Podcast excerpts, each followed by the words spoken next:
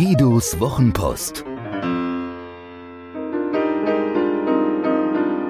Seine besten Gedanken zu Kommunikation, Inspiration und einem spektakulären Leben. Das Icarus-Prinzip. Fahr zur Hölle, Daedalus! Heute räume ich mit dem Icarus-Mythos auf, der uns Menschen in die Schranken weist, nicht den Göttern nachzueifern. Papa Daedalus und Junior Icarus saßen im Labyrinth des kretischen Kultkönigs Minos. Die beiden wollten nicht bis ans Ende ihrer Tage im Minotaurus-Kostüm posieren und rote Fäden um Ariadne-Figürchen wickeln. Doch sowohl der Landweg, Labyrinth, als auch der Seeweg, Minos Flotte, waren ihnen versperrt. Da bastelte der weise Daedalus Flügeln aus Federn, Wachs und Holz, mit denen die beiden ihrem Gefängnis auf dem Luftweg entkommen konnten. Flieg nicht so hoch, mein kleiner Freund, sagte Vater Daedalus zu Sohn Ikarus. Übrigens ein legendärer Satz, den Jahrhunderte später Nicole Holoch ein bisschen Frieden eindrucksvoll vertonen sollte.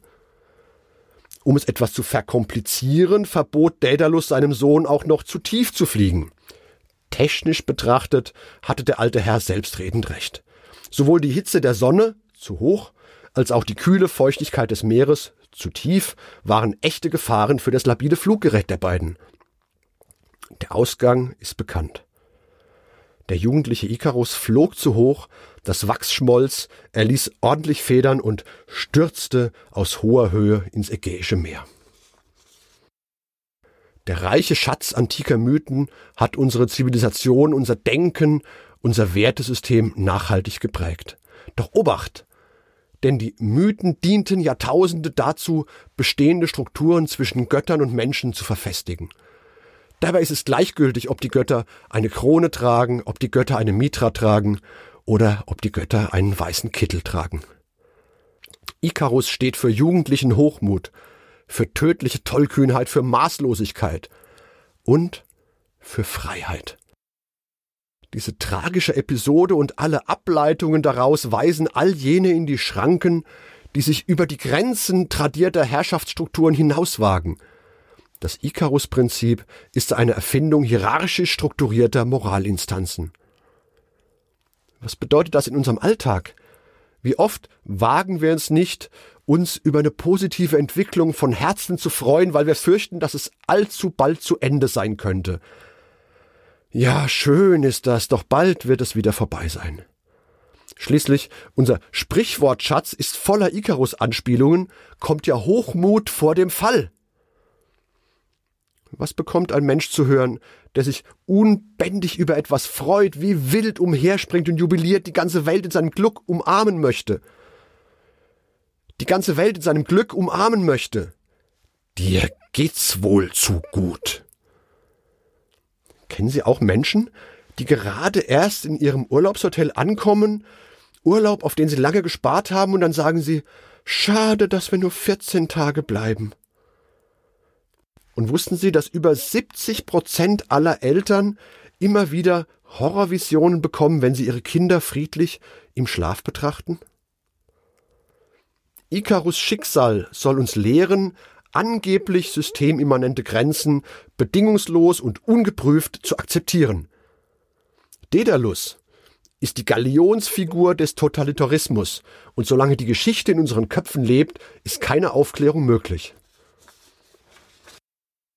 Ich kenne eine wunderbare Hausfrau, die von ihrem Festbraten immer rechts und links ein Stück abschnitt, bevor sie ihn in den riesigen Bräter legte, ein Bräter groß wie der Kofferraum einer E-Klasse. Das wiederum fiel ihrer Enkelin auf und sie fragte, Oma, warum schneidest du immer rechts und links ein Stück vom Braten ab? Keine Ahnung, sagt die, das habe sie so von ihrer Mutter übernommen.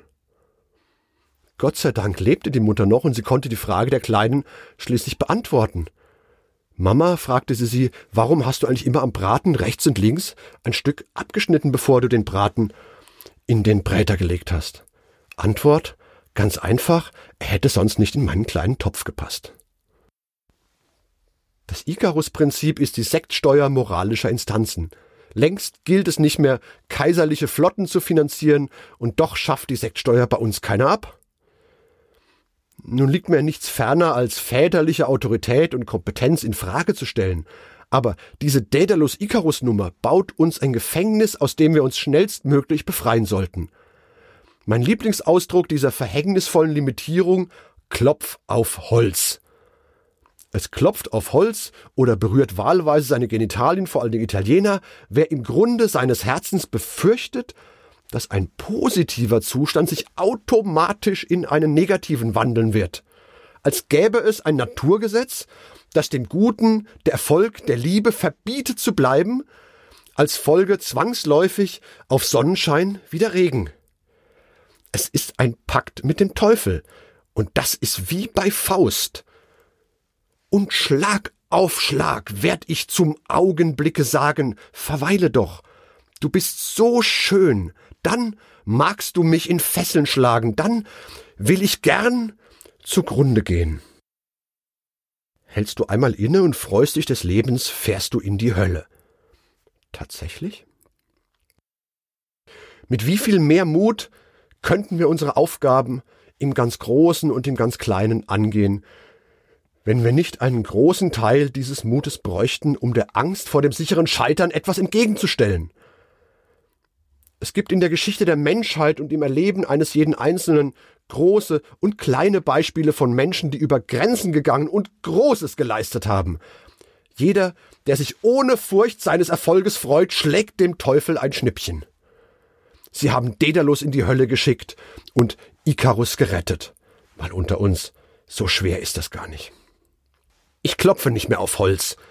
Wenn's gut läuft, darf es so bleiben. Und wenn's mal nicht mehr gut laufen sollte, dann bestimmt nicht als Rache des Schicksals. Der Preis des Erfolges ist nicht im folgender Misserfolg, sondern Engagement, Fokussierung und Qualität. Und der Preis des Erfolges muss immer im Voraus bezahlt werden. Und dann gibt es keine Grenzen. Das ist das Icarus-Prinzip.